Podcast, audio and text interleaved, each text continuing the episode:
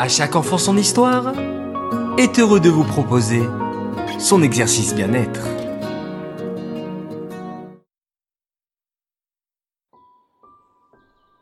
Coucou mes chers enfants.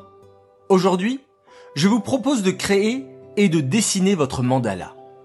Pour cela, écoutez-moi bien. Sur une feuille blanche, tracez un premier grand cercle. Puis, à l'intérieur de ce grand cercle, dessinez-en un second plus petit. Au centre, tracez un troisième cercle encore plus petit.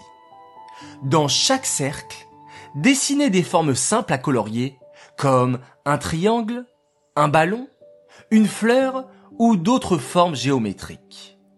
Puis, coloriez votre mandala en commençant par les motifs qui se trouvent dans le premier grand cercle, puis dans le deuxième cercle, et enfin, coloriez ceux qui se trouvent dans le plus petit cercle.